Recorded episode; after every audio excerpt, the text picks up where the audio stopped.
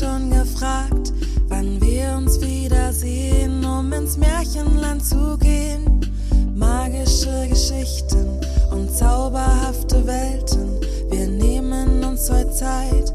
Es ist wieder so weit, willst du sehen, was ich geträumt hab? Es war so wunderschön,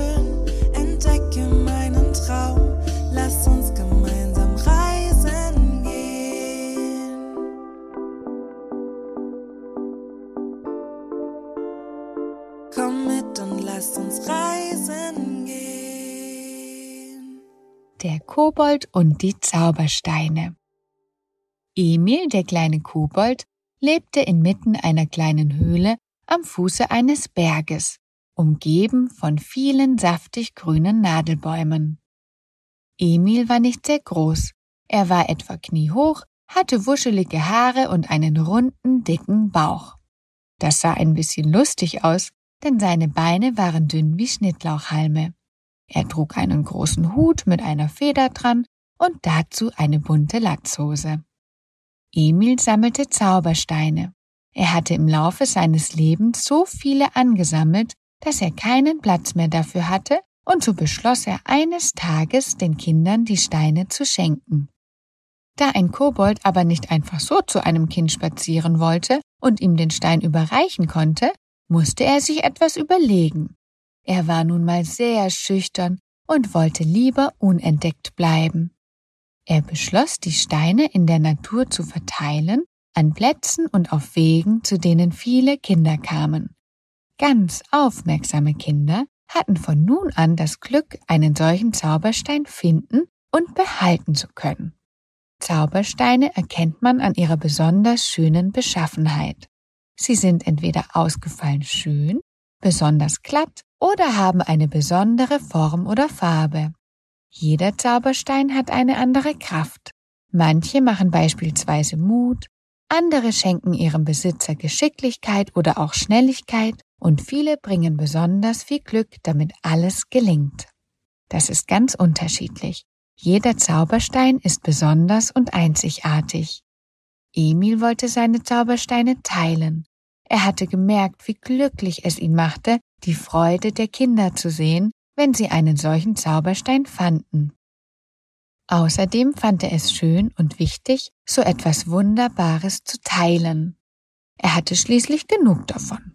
Gerade beschäftigte Emil ein kleiner Junge besonders. Er hatte ihn auf dem Spielplatz beobachtet. Er war zusammen mit seinen Eltern neu in die Stadt gezogen und war sehr schüchtern. Er schaute den anderen Kindern immer beim Spielen zu und wollte unheimlich gerne mitmachen. Doch er traute sich einfach nicht, sie anzusprechen. Emil legte ihm immer und immer wieder einen Mutmachstein vor die Füße. Doch der Junge sah ihn einfach nicht. So beschloss auch Emil, etwas mutiger zu sein. Eines Tages kletterte er durch das Fenster in das Zimmer des Jungen und setzte sich auf seinen Schrank. Er wollte warten, bis er zurückkam und ihm den Stein schenken. Er musste nicht lange warten und der Junge kam. Emil rutschte vom Schrank und landete plumps auf dem weichen Sofa und tapste ihm entgegen. Dem Jungen blieb vor Staunen der Mund offen stehen und er brachte kein Wort heraus. Emil redete einfach darauf los, spürbar aufgeregt. Ähm, hallo, ähm, ähm, ja, bitte nicht erschrecken. Ich, ähm, ähm, äh, ja, ich bin Emil, der Kobold. Ich äh, lebe in einer Höhle und äh, ich bin gekommen. Äh, ich war, äh, ich wollte dir was schenken. Oh, verzeih, ich bin, ich bin sehr nervös. Ich, ich habe noch nie mit einem Menschen gesprochen. Der Junge beruhigte ihn und freute sich darüber, dass der kleine Kobold so mutig war und sich ihm gezeigt hatte. Gerade wollte Emil dem Jungen den Stein schenken, da kam die Mutter des Jungen ins Zimmer. Vor Schreck flüchtete Emil aus dem Fenster. Jetzt hatte er doch tatsächlich den Stein wieder mitgenommen. Er ärgerte sich. Inzwischen war es auch schon Abend geworden, und er beschloss, den Jungen am nächsten Tag wieder zu besuchen, um ihm den Zauberstein zu geben. Als Emil am nächsten Vormittag den Waldweg entlang den Hügel hinabging, fiel sein Blick auf den Spielplatz.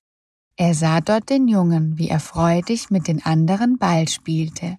Emil traute seinen Augen nicht und griff erst einmal in seine Tasche. Der Stein war noch da. Woher hatte der Junge plötzlich den Mut gefunden, um die anderen anzusprechen und mitzuspielen? Er hatte ihm ja noch gar keinen Zauberstein gegeben. Der kleine Kobold kletterte wieder von außen ins Zimmer des Jungen und wartete auf ihn. Als dieser endlich kam, bekam der kleine Kobold große Augen, als er hörte, was der Junge sagte. Danke, Emil, dass du mir deinen Mutmachstein schenken wolltest. Aber ich brauche ihn nicht mehr. Nachdem du gestern so mutig bei mir warst und dich mir gezeigt hast, habe ich auch Mut gefasst und mich getraut, die anderen Kinder anzusprechen. Und weißt du was? Es war ganz leicht, viel leichter als gedacht.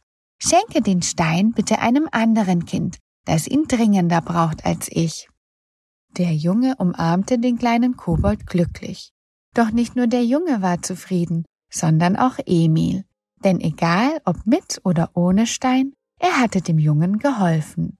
Emil hatte dabei auch etwas gelernt. Dem Jungen hatte es nicht an Mut gefehlt, er hatte ihn nur noch nicht entdeckt. Jetzt hatte es der Kobold aber eilig. Er wollte schnell losgehen und den Stein einem anderen Kind geben oder vielmehr finden lassen. Denn Kobolde, ob mutig oder nicht, leben doch lieber im Verborgenen. Wenn auch du aufmerksam durch die Natur gehst und deine Augen offen hältst, wer weiß, vielleicht findest dann auch du einmal einen ganz besonderen Zauberstein von Emil dem Kobold. Und ja, der gehört dann dir.